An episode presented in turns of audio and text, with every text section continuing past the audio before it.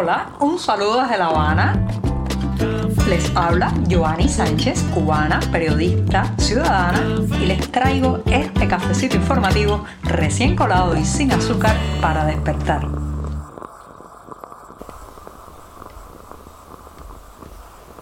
El jueves, el jueves ha comenzado bien cálido aquí en la capital cubana, una jornada que además empezaré hablando de libros, lecturas, pero, el pero, el pero se los voy a decir después que me sirva este cafecito informativo, voy a ponerlo en la taza para que se vaya refrescando y ahora sí les voy a decir los titulares de este 21 de abril de 2022. Empezaré hablando de que hoy, señoras y señores, abre la feria del libro de La Habana, pero lamentablemente todavía en manos de la censura. Sí, ya les diré por qué pienso así. En un segundo momento, dudas y preguntas rodean la ronda migratoria que comienza hoy entre La Habana y Washington. Mientras tanto, hasta siete años de prisión, como escuchan, siete años de prisión para los manifestantes del 11 de julio en la ciudad de Santa Clara. Y por último, recomendarles el lanzamiento de una novela, Habana Año Cero, y ya les daré los detalles para que estén al tanto. Dicho esto, presentados los titulares y servido el café, el programa de jueves ya puede comenzar.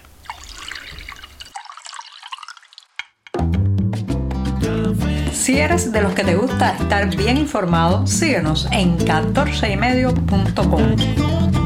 También estamos en Facebook, Twitter, Instagram y en tu WhatsApp con este cafecito informativo.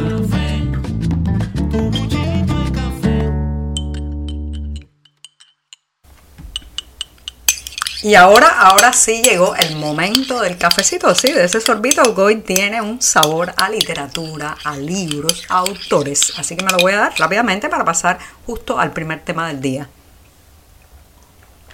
después de este sorbito amargo y siempre, siempre necesario, paso a una cuestión que, bueno, es la cuestión más importante hoy desde el punto de vista cultural en esta isla, porque hoy abre sus puertas la Feria del Libro de La Habana, el principal evento de este tipo que reúne a escritores y también es una oportunidad para comprar libros, volúmenes importados que escasean normalmente durante todo el año en la isla. Además, este evento tiene este año la peculiaridad de que en 2021 fue suspendido y justamente también en este 2022 tuvo que ser aplazado debido a las restricciones impuestas por la pandemia. Pero lo cierto es que esto no es del todo una buena noticia, señoras y señores, porque es una feria menoscabada. Es cierto que el invitado de honor es México, un país con una producción impresionante en el campo de la literatura, y eso, claro, está para los lectores, para los que eh, nos gusta acercarnos frecuentemente a los libros. Bueno, pues es un bálsamo en el páramo editorial en que se ha convertido Cuba por las limitaciones de papel, imprenta, tinta, pero también por la censura. Así que por ahí es un bálsamo, un alivio que vengan tantos libros mexicanos, se calcula según las declaraciones oficiales que han llegado alrededor de 20 mil volúmenes a la isla provenientes de ese país. Pero hay otra parte, que esta es la feria de las ausencias. La feria de las ausencias porque lamentablemente las listas negras, los excluidos, los nombres impresentables según el oficialismo cubano siguen creciendo cada año. Cada año se suman nuevos autores, nuevos escritores que no pueden ser difundidos presentados o su obra comentada dentro de la isla. Esto es tremendo porque esto recuerda, señoras y señores, la quema de libros, los libros prohibidos del medioevo, las restricciones para acercarse a determinadas páginas que se han impuesto muchas veces en los regímenes autoritarios. Pero lo estamos viviendo aquí en el presente, en Cuba, en pleno siglo XXI. Así que esta es una, una feria donde muy probablemente no se encontrarán muchos de esos autores censurados eh, que incluyen no solamente aquellos que tienen un discurso crítico con la Plaza de la Revolución de La Habana, sino también gente que simplemente ha emigrado, se ha exiliado y ya por ese gesto de poner mar de por medio entre ellos y la isla, bueno, han caído en el catálogo de los prohibidos, en el catálogo de los excluidos. Esto es muy lamentable porque cuando a un país le van, eh, digamos, cortando con las tijeras de la censura su producción literaria, pues se va, se va empequeñeciendo la referencia intelectual, la referencia literaria, y eso es lo que ha pasado en Cuba en los últimos años. Así que por un lado esta feria es un alivio porque vienen libros, porque viene otro tipo de literatura, porque eh, la gente va a poder reunirse ahí en un ambiente eh, pues que conecta a partir de las lecturas, pero por otro eh, falta tanto que incluir en la feria del libro de La Habana. ¿Cuándo? ¿Cuándo van a poder venir esos autores cubanos desperdigados por el mundo?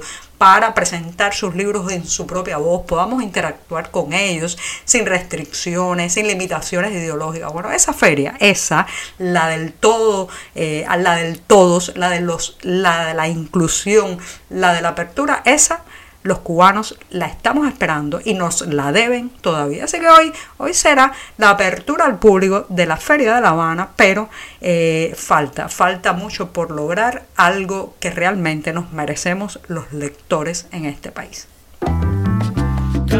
Estamos contigo de lunes a viernes a media mañana, cuando el café se disfruta mejor comparte conmigo, con tus amigos e infórmate con este cafecito informativo. La jornada de hoy está generando mucha expectativa, dudas, preguntas y también temores en las calles cubanas. ¿Por qué? Porque hoy, señoras y señores, se reúne una delegación de Washington y otra de La Habana para tocar el tema migratorio. Ya saben que estamos envueltos en un éxodo masivo de cubanos que básicamente se van a través de Centroamérica para intentar llegar a la frontera sur de Estados Unidos. Y bueno, pues todo eso está marcando el tono no solamente en ese país, sino también en la ruta México, Guatemala, la propia Nicaragua y otros países que están en el camino de escapada de los miles de compatriotas que están saliendo desesperados por la crisis económica, la falta de libertades, el hastío y sobre todo la ausencia de expectativas de futuro aquí en este país. Así que en las calles cubanas se habla mucho de cuál será el resultado de estas conversaciones migratorias, pero en general hay bastante temor de que eh, puedan eh, implementarse más limitaciones y más restricciones para la llegada de cubanos a ese país. Eso es lo que escucho en prácticamente en las colas, en los ómnibus o guaguas,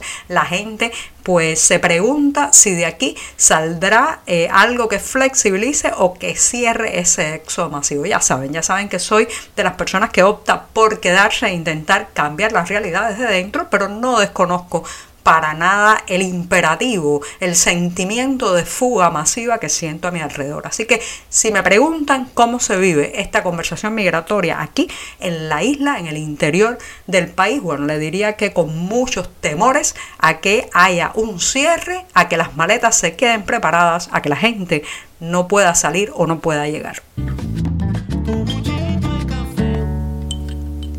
Como un goteo aterrador. Así, así se ha ido conociendo el resultado de los juicios contra los manifestantes del pasado 11 de julio en Cuba. Ayer, por ejemplo, hemos sabido las sentencias de quienes protestaron en la ciudad de Santa Clara. Recuerden que en la ciudad de Santa Clara hubo protestas masivas, pero se caracterizaron sobre todo por el carácter pacífico. Las autoridades ni siquiera han podido demostrar que en esa ciudad pues se hizo algún tipo de daño a la infraestructura pública, social, que se dañaran vidrieras de las tiendas, que se hiciera algún tipo de acto vandálico. Todo fue profundamente pacífico, consignas, llamados a la liberación del país, a la democracia, críticas también contra las figuras del Ejecutivo cubano. Bueno, pues nada de eso ha valido para aminorar las condenas de prisión porque se ha sabido este, este miércoles que las condenas llegaron hasta los siete años en el caso de 16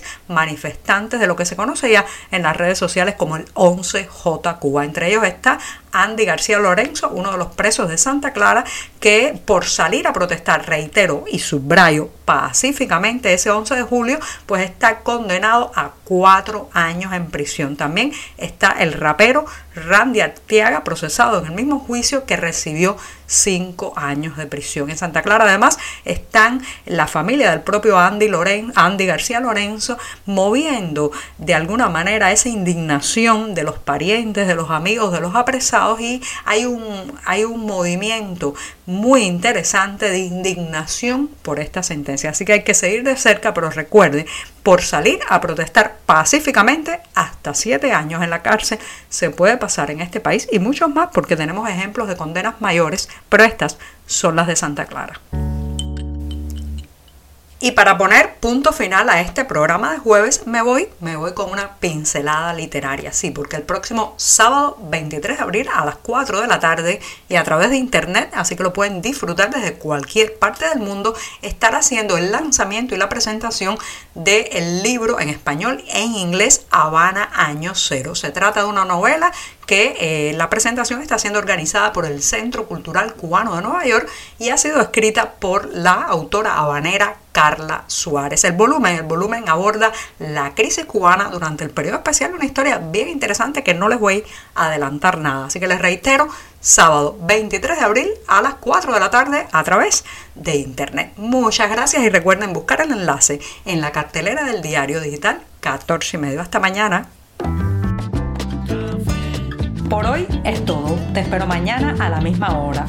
Síguenos en 14medio.com. También estamos en Facebook, Twitter, Instagram y en tu WhatsApp. No olvides, claro está, compartir nuestro cafecito informativo con tus amigos.